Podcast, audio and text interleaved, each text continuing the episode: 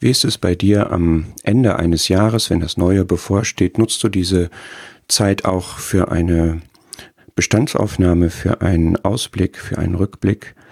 Bei mir ist das so und ich stehe dieses Mal irgendwie in einem Spannungsfeld zwischen den Gedanken eines Reset, eines Neustarts und eines Weiter so und wachsen wollens.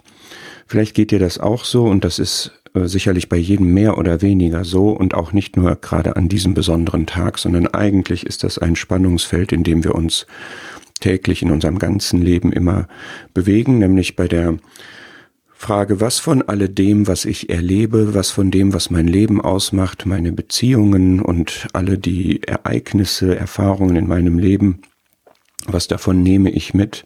Was davon muss ich zurücklassen, vergessen? Was davon muss ich, möchte ich ausbauen, anstreben? Und vielleicht, wenn man so zurückdenkt, gibt es Situationen im vergangenen Jahr, die einen geprägt haben, die einem wertvoll waren, wo man besondere Dinge erlebt oder verstanden hat. Es gibt sicherlich Situationen, die man gerne vergessen möchte. Es gibt Personen, mit denen man kommuniziert hat, mit denen man in Beziehungen steht. Manches davon wertvoll, anderes nicht. Manches gelungen, anderes nicht. Manches würde man gerne rückgängig machen oder tatsächlich auf Null setzen, dass man sagt, da würde ich gerne nochmal von vorne anfangen. Anderes möchte man gerne ausbauen, pflegen. Da sind Erfahrungen, viele, viele Erfahrungen, die angenehm oder unangenehm, freudig oder schmerzhaft, bremsend oder beflügelnd gewesen sein können und letztlich steht hinter allen diesen Erfahrungen Gott, der unser Leben gestaltet, der einen Weg mit uns hat, der an ein Ziel führt, das er für uns hat. Und wenn man das so durchdenkt, steht man vor der Frage zwischen Erinnerung und Vergessen. Vieles haben wir vergessen was sollte ich darüber hinaus vergessen? Was ist wichtig, dass ich es mit mir nehme, dass ich es in mein Leben integriere als eine bewusste Komponente dessen, was ich an Erfahrungen gemacht habe, wo Gott mich etwas hat erleben lassen, was dauerhaft mit mir gehen soll. Und es gibt diese beiden Seiten, möchte ich gleich anhand der Bibel zeigen, dass es einerseits wirklich dieses Bedürfnis und diesen Segen ähm, und diese Verantwortung auch zu einem Reset gibt, einem partiellen, punktuellen Reset.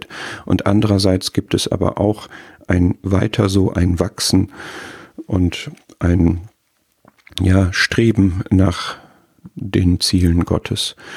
Und wenn wir mal drüber nachdenken, wohin würde uns ein Reset führen, man kann sein Smartphone auf Werkseinstellungen zurücksetzen. Was wären das denn für Werkseinstellungen bei mir? Mein Schöpfer hat mich gemacht nach Geist, Seele und Leib.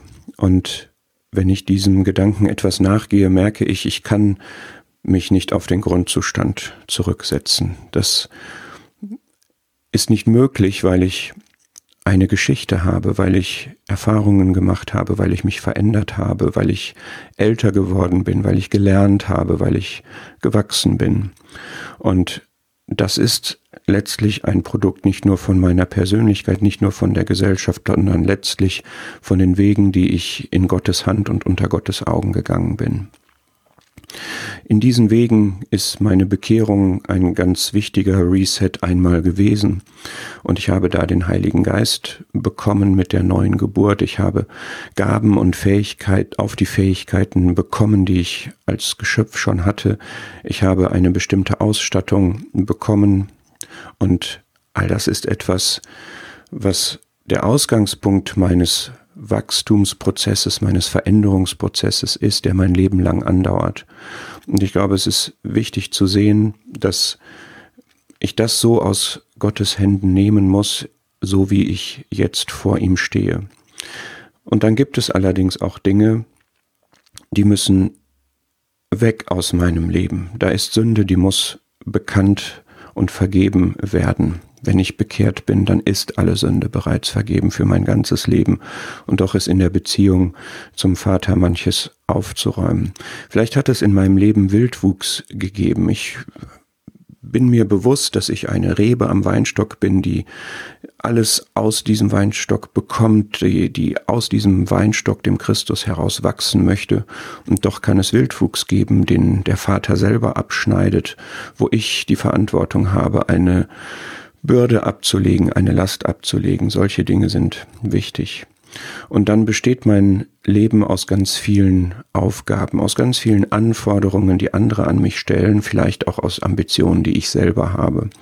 Und auch da, denke ich, ist der Blick von oben, von Gott, dem Vater, wichtig. Was hat er denn für mein Leben vorgesehen? Wofür bin ich denn ausgegangen? Was ist denn das, was er mir wirklich aufgetragen, mitgegeben hat? was davon, was ich vor Augen habe, was ich im Terminkalender habe, ist Pflicht, was ist Kür, was ist das, was wirklich Gott für mich will. Und ich möchte da jetzt so ein paar Bibelstellen nachgehen. Ähm, das erste ist, es gibt tatsächlich auch nach meiner Bekehrung das Bedürfnis, immer wieder mal mich zu besinnen und über Dinge, die in meinem Leben wirklich zu einer ähm, Nachhaltigkeit geführt haben, an, an Sünde, an falschen Entscheidungen, an falschen Wegen darüber Buße zu tun und zurückzukehren zu dem Anfang. Das kann für mich persönlich, das kann für uns gemeinschaftlich als Zusammenkommen der Fall sein. Das steht in Offenbarung 2 und 3 zweimal. Gedenke, Gedenke, was vorher war, und tu Buße über das, was jetzt ist, und kehre zu dem zurück, was vorher war. Das ist etwas, was man in der Gemeinschaft mit dem Herrn klären und entscheiden muss. Er ist derjenige, der das in unser Leben hineinspricht.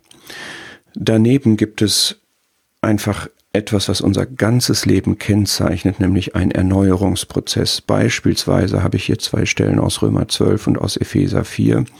Wir haben immer die Verantwortung, kontinuierlich erneuert zu werden in unserer Gesinnung. Römer 12 im Kontrast zu der weltlichen Denkweise, die sich immer wieder auch verändert, wo wir immer wieder darauf reagieren müssen und immer wieder uns erneuern lassen müssen. Und dann aber auch in den Dingen, die wir mit unserer Bekehrung abgelegt haben, diesen alten Lebenswandel, auch da brauchen wir das immer wieder erneuert zu werden in dem Geist unserer Gesinnung und immer wieder auch unsere Verhaltensweisen, die durch unsere Gesinnung geprägt werden, zu korrigieren in, nach dem Bild, was wir von dem Herrn Jesus haben. Ihr habt den Christus wie denn eigentlich gelernt. Dann gibt es Dinge, die wir tatsächlich ablegen sollen. Das sagt uns Hebräer 12, nämlich die Sünde und auch jede Bürde.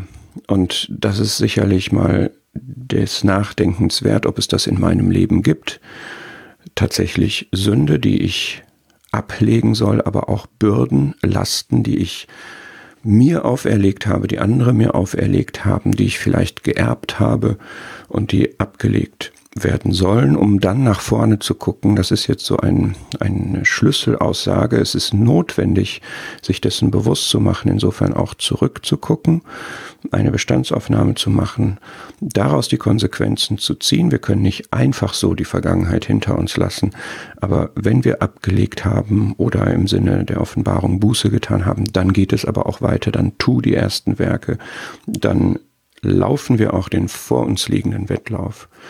Und auch unser Vater selber ist in diesem Prozess aktiv. Er reinigt uns. Wenn wir eine Rebe sind, die Frucht bringt, dann ist es so, dass er uns reinigt, dass er Dinge wegschneidet, die sich in unserem Leben breit gemacht haben, die da nicht hingehören, damit wir mehr Frucht bringen.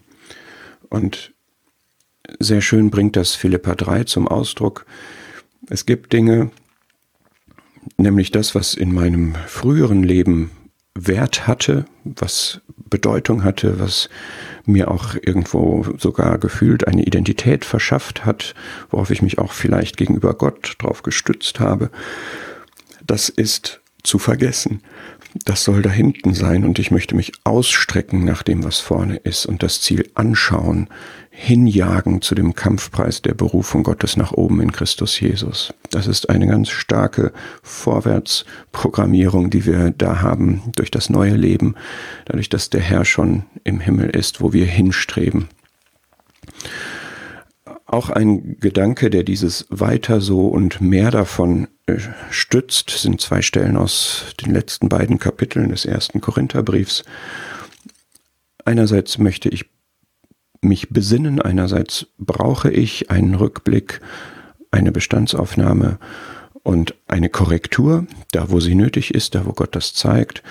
Und es gibt aber genauso auch die Aussage, die Ermutigung und die Aufforderung, seid fest und unbeweglich, steht fest, und zwar überströmend in dem Werk des Herrn. Wir haben alle Aufgaben, wir haben aufgrund unserer individuellen Begabung auch Aufgaben bekommen, Dienste zu tun, Verantwortungen wahrzunehmen. Und darin sollen wir in allem, was Gott gewirkt hat, sollen wir fest sein, sollen uns nicht daraus bewegen lassen, uns nicht irre machen lassen, sollen alle Zeit überströmend sein. Es ist mühsam, es kostet Mühe, aber diese Mühe ist nicht vergeblich im Herrn. Und dazu sollen wir mannhaft und stark sein.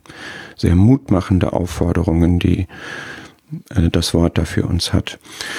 Und damit nicht genug, auch dieses Überströmen sagt das ja schon, es geht um Wachstum. Es geht darum, sogar überaus zu wachsen. Das ist das, was Paulus hier den Thessalonichern bescheinigt, wo er sagt, dass auch gerade die Leiterfahrungen, die die Thessalonicher stark gemacht hatten, dass gerade darin ihr Glaube überaus gewachsen ist und auch die gegenseitige Liebe untereinander überströmend ist.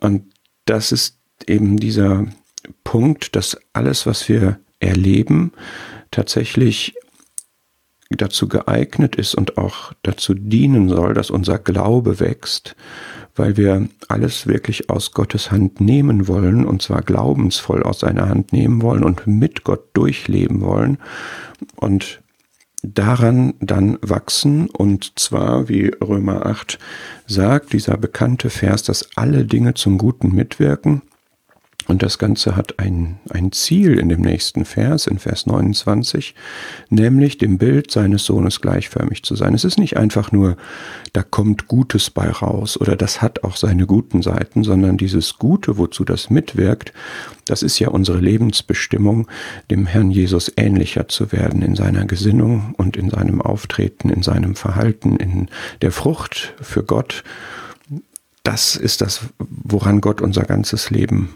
arbeitet. Und dazu dienen auch viele Dinge, die wir im abgelaufenen Jahr erlebt haben. Also letztlich alle Dinge, aber bei vielen können wir uns dessen ja auch bewusst werden. Und das ist auch eine Perspektive für das neue Jahr. Und ich habe gerade noch mal mir Johannes 17 durchgelesen und ich finde das so schön, wir stehen ja wie damals die Jünger auch in einer Situation, der Herr ist jetzt nicht mehr hier unter uns auf der Erde, er ist im Himmel. Wir haben ihn nicht greifbar hier unter uns und er bittet den Vater für sie, für die, die der Vater ihm gegeben hat. Und er sagt so schön, denn sie sind dein. Und das trifft auf dich und mich auch zu. Du und ich, wir sind sein, wir sind des Vaters. Und wir werden von dem Vater bewahrt vor dem Bösen. Und wir werden von dem Vater geheiligt durch die Wahrheit, sein Wort, was uns ihn als Vater offenbart mit all seinen guten, liebenden, heiligenden Vaterzügen. Das ist die Wahrheit, die uns trägt, die uns hält, die uns auch Mut macht für das neue Jahr, wo wir viel von ihm erwarten können. Und das ist, glaube ich, das, was man jetzt in all seiner Vielschichtigkeit sich bewusst machen kann, wo jeder von uns jetzt vor dem Vater wirklich steht und von ihm die Hilfe und die Wegweisung braucht zu diesem Thema Spannungsfeld zwischen Erneuerung und Ausharren und Wachstum, zwischen Reset und Neustart und weiter so. Das erste ist tatsächlich gibt es einen Reset, einen umfassenden Reset, das ist meine Bekehrung. Wer das noch nicht gemacht hat, der hat die Verantwortung, das zu tun, wirklich sein ganzes Leben Gott hinzulegen, seine Sünden vergeben zu bekommen, neues Leben zu bekommen, eine neue Ausrichtung, ein neues Fundament, einen neuen Lebenssinn, eine erneuerte Gesinnung und neue Maßstäbe für das Leben, neue Beziehungen zu Gott und zu allem. Und im weiteren Leben, wenn ich das getan habe, gibt es für mich als Gläubigen aber immer wieder Momente, in denen ich mich darauf besinnen muss, wo Gott von mir einen punktuellen, teilweisen Reset erwartet. Daran arbeitet Gott selber, der Dinge aus unserem Leben wegschneidet, die unsere Frucht hemmen. Aber das ist auch unsere Verantwortung, Dinge abzulegen, Dinge loszulassen, die nicht in ein Leben mit Gott gehören. Sünde zu bekennen und zu lassen, beispielsweise Lasten abzulegen, die wir nicht tragen sollen. Und daneben, das ist ein anderer Aspekt, sind wir, jeder von uns, auch ständig in einem Prozess der Erneuerung und der Veränderung nach dem, wie der Geist wirkt, nach dem, was Gott von uns möchte. Einerseits ist das etwas, wo wir die Verantwortung haben, das, was wir in der Bekehrung abgelegt haben, auch tatsächlich immer wieder praktisch wahrzumachen. Und andererseits stehen wir halt auch in Einflüssen aus unserer Umwelt, aus unserem Umfeld, aus der Welt um uns herum und müssen uns da auch immer wieder erneuern im Sinne des Wortes, im Sinne der Schrift, wo der Herr auch uns unterstützt, an uns wirkt, uns hilft. Die andere Seite im Sinne eines weiter so und Ausbauens und Wachsens ist, dass wir Aufgaben und Verantwortungsbeziehungen übertragen bekommen haben, in denen wir bleiben sollen, in denen wir ausharren sollen. Das, was Gott gewirkt hat, das soll Bestand haben, das soll Frucht bringen und das soll auch wachsen. Da haben wir auch die Zusage, dass wir da Gottes Kraft haben und sind aber auch aufgerufen, in dieser Kraft da zu stehen und aktiv zu sein und auszuharren. Und da können wir sicher sein, dass wir da auch Gottes Beistand erleben, dass wir Erfahrungen mit Gott machen, die uns etwas davon zeigen, wie treu er ist und wie wunderbar er ist. Und es ist sicherlich so, dass wir zwiespältige Erfahrungen gemacht haben, auch im Rückblick auf das vergangene Jahr und das wird im neuen Jahr auch nicht anders sein. Manche Erfahrungen würde man sich gerne sparen hätte man sich vielleicht auch lieber sparen sollen. Manche Beziehungsstörungen würde man gerne heilen und es liegt aber nicht immer an einem selber. Manche Wunden sind inzwischen verheilt, vielleicht sind noch Narben da und anderes ist einfach wunderbar. Da möchte man gar nicht dass das irgendwie mal abflacht, diese Freude, dieses Glück, was man da mit Gott erlebt hat. Man möchte immer mehr davon haben. Und letztlich ist dieses Ganze alles dazu angetan, zum Guten mitzuwirken, nämlich uns in Richtung auf den Herrn hin zu verändern. Und das ist so faszinierend, wenn man sich das überlegt, wie Gott unser Leben gestaltet, was er uns alles erleben lässt, Gutes und Schlechtes, und wie all das auch nötig ist für uns, damit wir verändert werden in sein Bild. Und wenn man sich jetzt fragt, was ist denn jetzt für mich dran? Ist es jetzt mehr Reset? Ist es mehr weiter so? Ist es ein Neustart? Ist es ein Ausbauen dessen, was man hat? Das ist etwas, das ist eine souveräne Entscheidung Gottes für unser Leben. Und aus der Gemeinschaft mit ihm kann ich entnehmen, was tatsächlich für mich dran ist. Es ist mit Sicherheit eine Mischung von alledem. Und was wo, wie, wann dran ist, das muss ich vertrauensvoll aus den Vaterhänden Gottes entnehmen. Wir sind ihm anvertraut, das hat der Herr dort in Johannes 17 ausgesprochen. Und es ist unsere Aufgabe zu prüfen und darin dann zu leben, was er uns zeigt.